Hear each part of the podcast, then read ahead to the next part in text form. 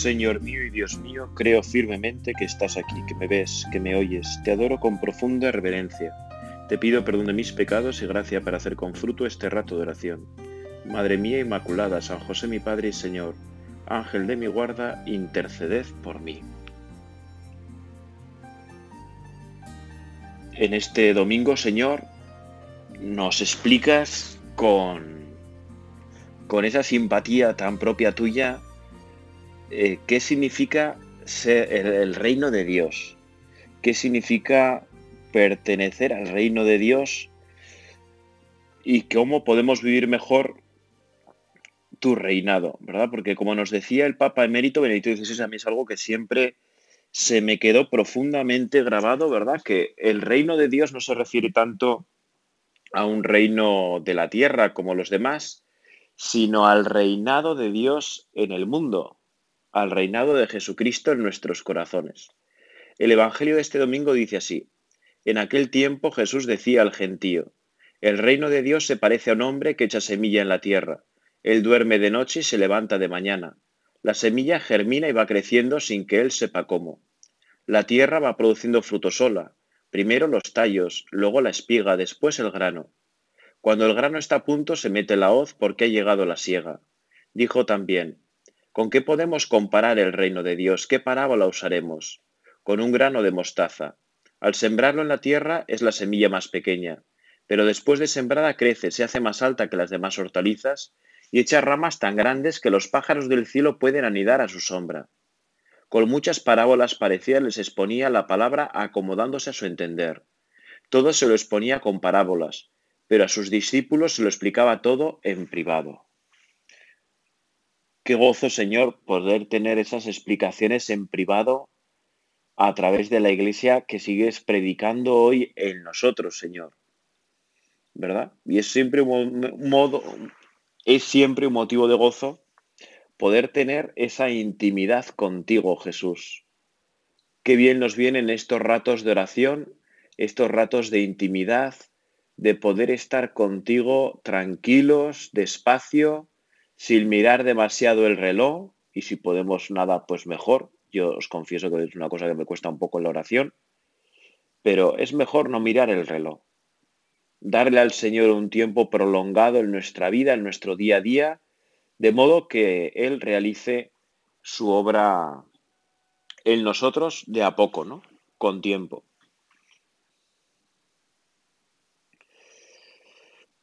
Y es que la verdad es que qué hermosas estas parábolas del Señor, que de modo tan sencillo nos explicas los misterios del reino de Dios. Esos misterios insondables, pero que gracias a ti, Señor, se nos hacen comprensibles. Y es tan hermoso pensar que tú quieres hacernos a nuestro modo de entender, que deberíamos estar siempre maravillados de tu misericordia, de tu amor, de tu cercanía, de tu proximidad, y llenos de acciones de gracias, ¿no? Qué gozo poderte dar las gracias una y otra vez cada día.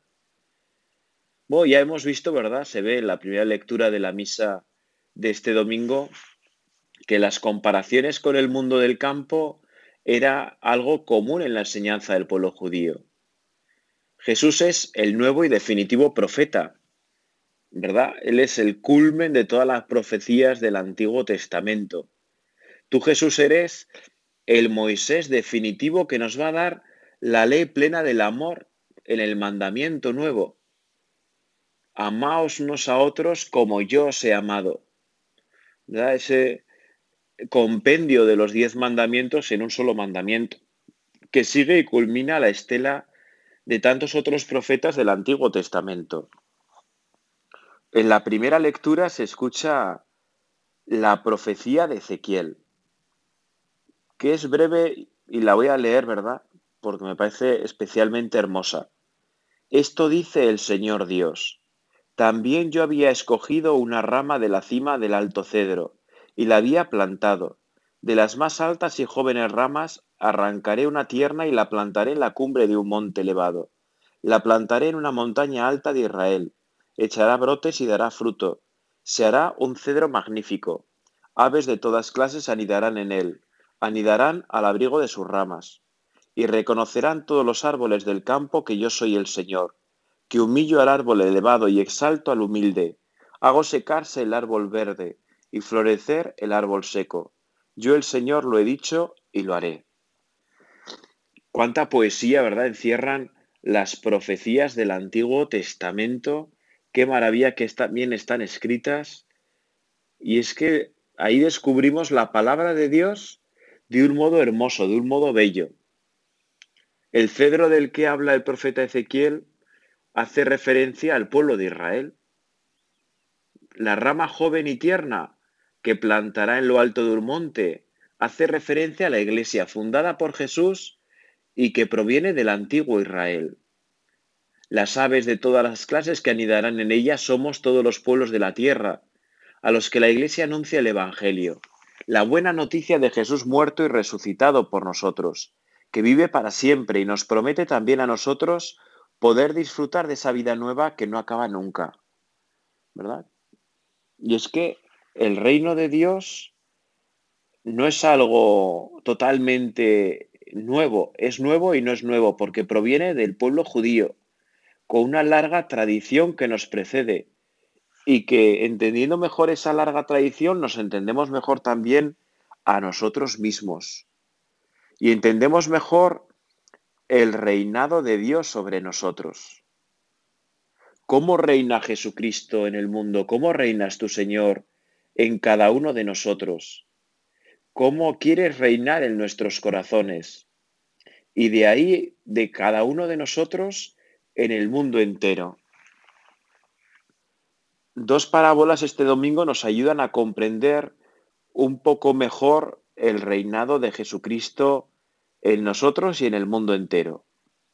En la primera, que hemos escuchado antes, nos habla de la paciencia. Qué importante la virtud de la paciencia en la vida cristiana. Esa virtud de la paciencia íntimamente ligada a la confianza que todos necesitamos con Dios en nuestra vida. Dios actúa a su ritmo en nosotros, despacio pero seguro. A veces, ¿verdad? Quisiéramos meter prisa a Dios. Quisiéramos que Dios fuera a nuestro ritmo, como si nosotros fuéramos el centro y supiéramos qué es lo mejor para nosotros. Por eso es tan importante la virtud de la paciencia, saber esperar. Saber esperar también a Dios que actúa siempre, que actúa en el mejor momento. Con qué hermosura lo expresabas tú, Jesús, en la parábola. La tierra va produciendo fruto sola. Primero los tallos, luego la espiga, después el grano. No podemos adelantar los procesos del alma como no podemos adelantar los de la tierra. Tan absurdo es meter prisa a Dios en nuestra vida como tratar de tirar del tallo para arriba en la tierra para obtener el fruto antes, ¿no? ya sabemos, ¿verdad?, que si tú vas a tirar del tallo, pues te cargas la planta, ¿no? Y si lo que esperas es percibir fruto, pues lo único que puedes hacer es esperar, quizás regar, abonar, ¿verdad? Podar si es el caso. Pero, por ejemplo, yo ahora estoy pensando, ¿verdad?, en el trigo, porque mis pueblos están rodeados de cereal. Y el trigo, pues lo siembras, lo abonas y esperar esperar a que caiga la lluvia del cielo, esperar a que dé fruto. Poco más puedes hacer. No, seguro que si me estás escuchando y eres entendido el campo, algo más seguro que se puede hacer. Pero yo, como no soy muy de campo, solo me dedico a mirarlo y contemplarlo, no entiendo mucho más. Pero a mí la impresión que me da es que no se puede hacer mucho más, ¿no? Sino que hay que esperar. Y por eso el labrador, el agricultor, es un hombre distinto en nuestra sociedad, es un hombre que sabe esperar, es un hombre que ve la vida de otra manera. Dios tiene sus tiempos y momentos en cada uno de nosotros que somos la tierra.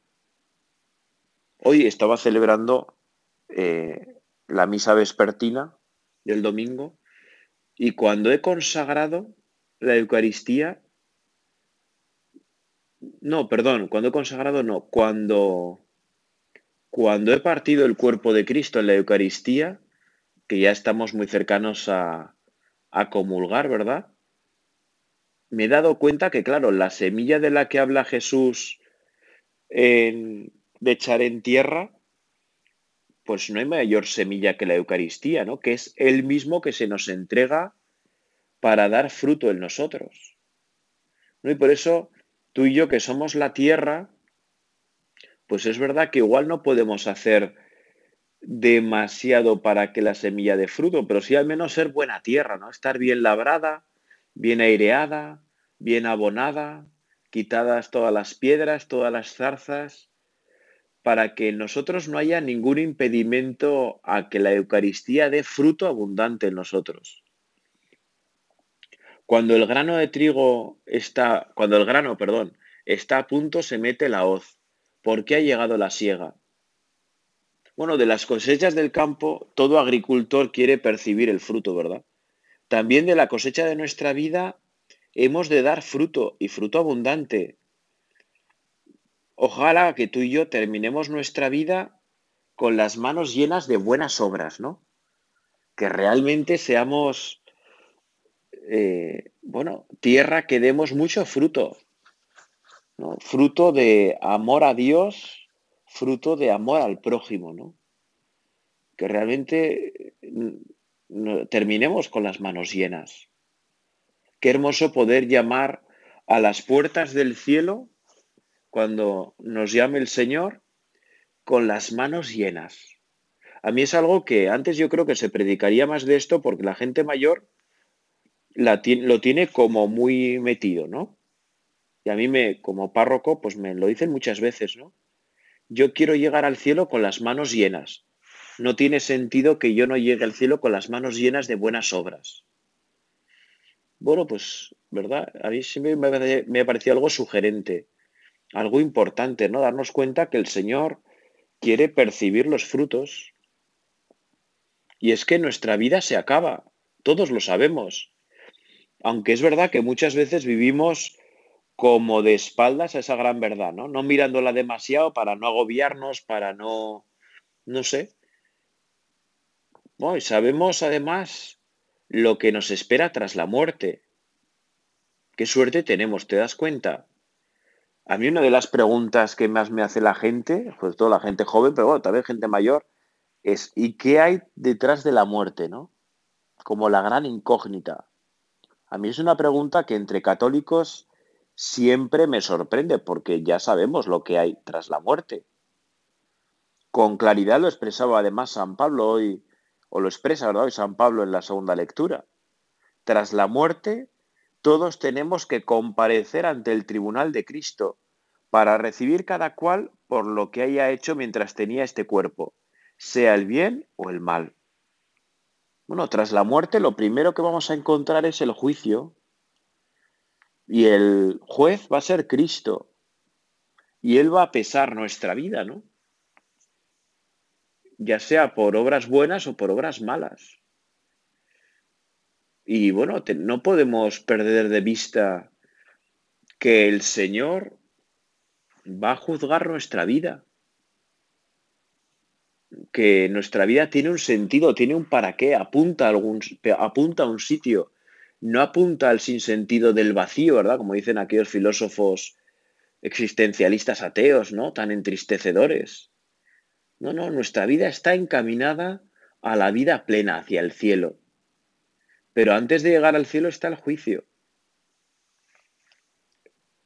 En nuestras manos está, cuando llegue el tiempo oportuno, dar esos frutos que Dios espera de nosotros como premio a nuestras obras de caridad y misericordia con el prójimo. ¿Verdad? Quizá tú y yo nos podamos preguntar, ¿no? ¿Cuál ha sido la última obra de caridad, la última obra de misericordia de las espirituales, de las corporales, que he hecho hoy, ¿no? ¿Cuál ha sido la última? ¿Cómo me gustaría terminar la jornada cada día, ¿no? Haciendo ese examen de la noche y dando gracias a Dios por esas buenas obras que he podido hacer, ¿no? De caridad, de misericordia. Nuestra fe en Cristo Jesús se manifiesta a través de nuestras obras, de lo que hacemos con Él y de lo que hacemos con el prójimo. ¿no? Nuestras obras con Dios, nuestra oración, nuestra atención en misa, en el rosario, ¿verdad? Las oraciones vocales, cómo vamos preparados a la Eucaristía, con el corazón limpio, con confesados, ¿verdad? Rezados. Bueno, es que la vida cambia mucho cuando nos la tomamos en serio, ¿no? El otro día me decía un joven, muy gracioso, decía, eh, desde que me tomo en serio la confesión, wow, es una pasada. Lo he descubierto con mucha fuerza en mi vida, ¿no? Y el, el propósito de la enmienda, bueno, el joven tiene 20, 20 21 años, ¿eh? O sea, y yo le dije así en plan de, de broma, ¿no? Hombre, ya era hora de que te das cuenta, ¿no? Y él con mucha, con mucha razón me contestó, bueno, más vale tarde que nunca. La verdad es que con 20 años no es muy tarde, pero, pero es verdad que cuando los sacramentos nos los tomamos en serio, los vivimos con fuerza, con preparación, con atención, cambian nuestra vida. Es verdad que mientras vivimos en este mundo, estamos desterrados lejos del Señor. Caminamos en fe y no en visión, pero estamos de buen ánimo, como dice San Pablo, con esa esperanza que ha de marcar también nuestra vida en la tierra mientras peregrinamos hacia el cielo la esperanza, qué importante en nuestra vida. Ayúdanos, Señor, a crecer en esperanza, a crecer en ánimo, a que el consuelo marque nuestra forma de ser con los demás. ¿Verdad? Seamos personas consoladas por Dios y, con, y que llevemos el consuelo a los demás, ¿no? Porque vivimos en la esperanza de Cristo resucitado, que es también la esperanza en nuestra propia resurrección en el futuro. ¿No? Qué importante, Señor, aumentanos la esperanza. Que podamos, que la esperanza marque nuestro estilo de vida, nuestra forma de comportarnos contigo, Señor, y también con los demás. Porque si tú y yo vivimos esperanzados, con la, con la mirada puesta en Cristo resucitado, pues incluso las adversidades, los problemas, las dificultades que nos encontramos, los afrontamos de otra manera, ¿no es cierto? Y por eso, cuando vemos que a veces nos cuesta crecer en la fe, nos cuesta crecer en la esperanza, nos cuesta crecer en la caridad, paciencia, paciencia. Ayúdanos, Señor, también a crecer en paciencia. La tierra va produciendo frutos sola, primero los tallos, luego la espiga, después el grano. Bueno, también nuestra vida espiritual lleva un proceso y no nos podemos saltar pasos, porque entonces tendremos el peligro de arruinar nuestra vida, ¿no? En la segunda parábola, Jesús nos recuerda que la fe en nosotros es a la vez grande y pequeña. También esto es algo que a mí me descubrió hace años el Papa Emérito Benedicto XVI, ¿no? La verdad es que no, te, no te sé decir muy bien dónde, pero en algún sitio lo leí. En algún sitio lo leí, que lo había predicado o que lo había escrito, alguna cosa así. ¿no? Que la fe y la iglesia es siempre grande y pequeña a la vez, ¿no? La sensación que podemos tener ahora cuando miramos la iglesia es que se ha quedado muy reducida, ¿no? que parece muy pequeña, con un mundo que a veces la persigue y la maltrata. Y lo mismo ocurre con nuestra fe, ¿no? Que cuando miramos nuestra fe, quizá la veamos muy pequeña, que nos mueve muy poco, que no tiene mucha fuerza. Un grano de mostaza. Al sembrarlo en la tierra es la semilla más pequeña, pero después de sembrada crece, se hace más alta que las demás hortalizas y echa ramas tan grandes que los pájaros del cielo pueden anidar a su sombra. Qué maravilla, ¿verdad? Esta parábola tan conocida del grano de mostaza, esa semilla que es que es realmente pequeña, ¿verdad? Antes me acordaba que cuando estaba en el seminario, el director espiritual hizo un viaje a, a Tierra Santa. Y a los seminaristas nos trajo un regalito que a mí la verdad es que hizo mucha ilusión, que era una estampa de tamaño medio, no era, cabía en el breviario, ¿no? En el libro, pero no era especialmente pequeña. Y traía eh, justo este pasaje, ¿no?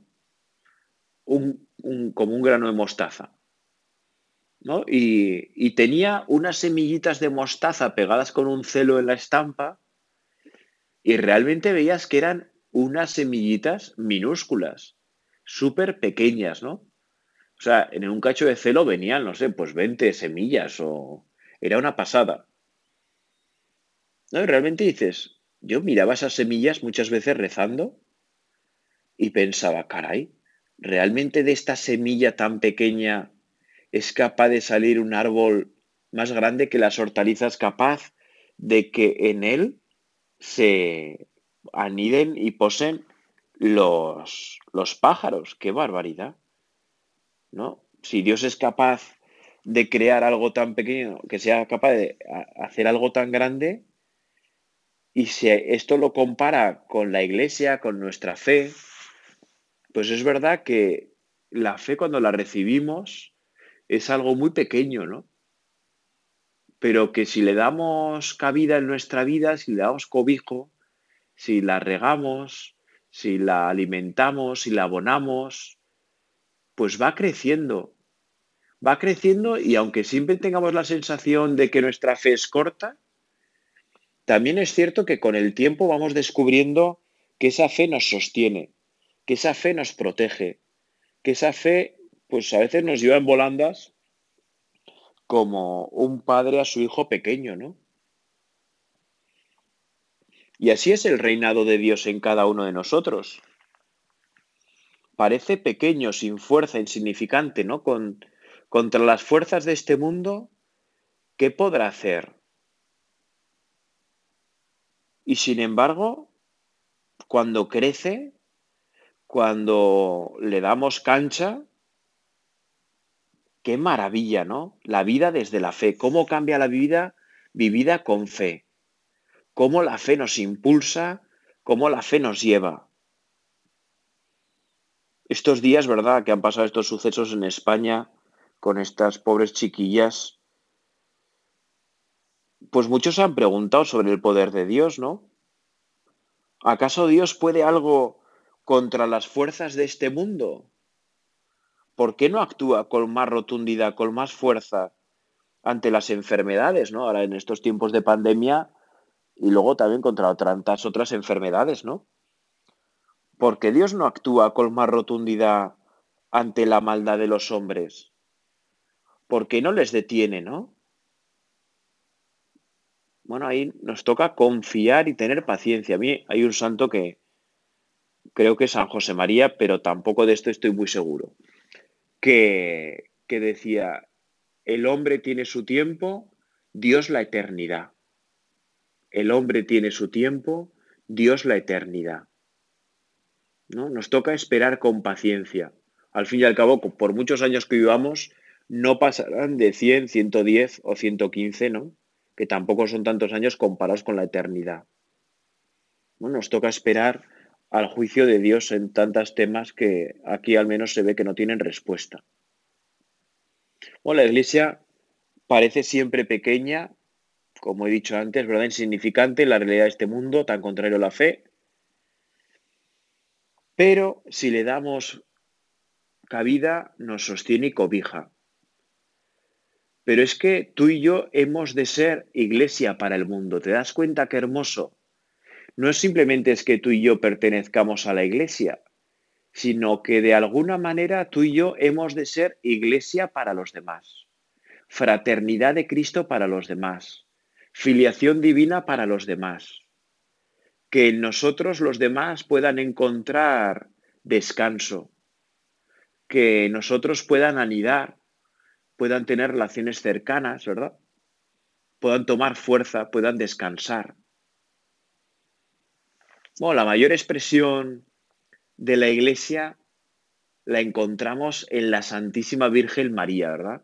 Cuando contemplamos a María, ella que además es madre de la Iglesia y también hija de la Iglesia, ¿no? Entiendo yo. María es la mayor expresión de la Iglesia, la mayor expresión de la fe, la mayor expresión de la esperanza, la mayor expresión de la caridad, ¿no? Todo lo que podamos buscar de la iglesia lo encontramos en María. Ya es como el resto de Israel y en ella está toda la iglesia presente, ¿no? Porque donde está María está Jesús y con Jesús está todo. Quien busca en María consuelo y aliento, ánimo y fortaleza, siempre lo encuentra. Hoy María te queremos pedir en este domingo ya de tiempo ordinario, ¿verdad? Que los sacerdotes ya vestimos de verde. Ayúdanos a poner nuestra esperanza en Dios. Ayúdanos a confiar en Dios. Ayúdanos a tener paciencia con Dios, a saber respetar los tiempos de Dios, a saber respetar los tiempos de nuestra propia alma, de nuestra propia limitación, de nuestra propia finitud. Queremos poner nuestra vida en manos de Dios, que nos cuesta, que somos débiles, que somos pequeños, que tantas cosas, ¿verdad? Que podríamos sacar como excusas en nuestra vida, tanto tú como yo. Pero ante todo queremos poner nuestra esperanza en Jesucristo muerto y resucitado por nosotros, en ese corazón sacratísimo de Jesús que celebrábamos hace nada, dos días, ¿no? Con toda la ilusión, con toda la alegría. Queremos entrar, Señor, en tu corazón. La puerta para entrar en tu corazón, o al menos el atajo, siempre es María. Ad Jesum per María, a Jesús por María. Aquel que va de la mano de María en este mundo acaba siempre en los brazos amorosos de Cristo y tú Jesús nos estrechas con toda tu fuerza en tu corazón. Allí nos permites vivir de otra manera nuestra vida cristiana. María, ayúdanos a vivir con Jesús, a que Él sea nuestra esperanza a lo largo de toda nuestra vida. Te doy gracias, Dios mío, por los buenos propósitos, afectos e inspiraciones que me has comunicado en este rato de meditación. Te pido ayuda para ponerlos por obra. Madre mía Inmaculada, San José mi Padre y Señor, Ángel de mi guarda, interceded por mí.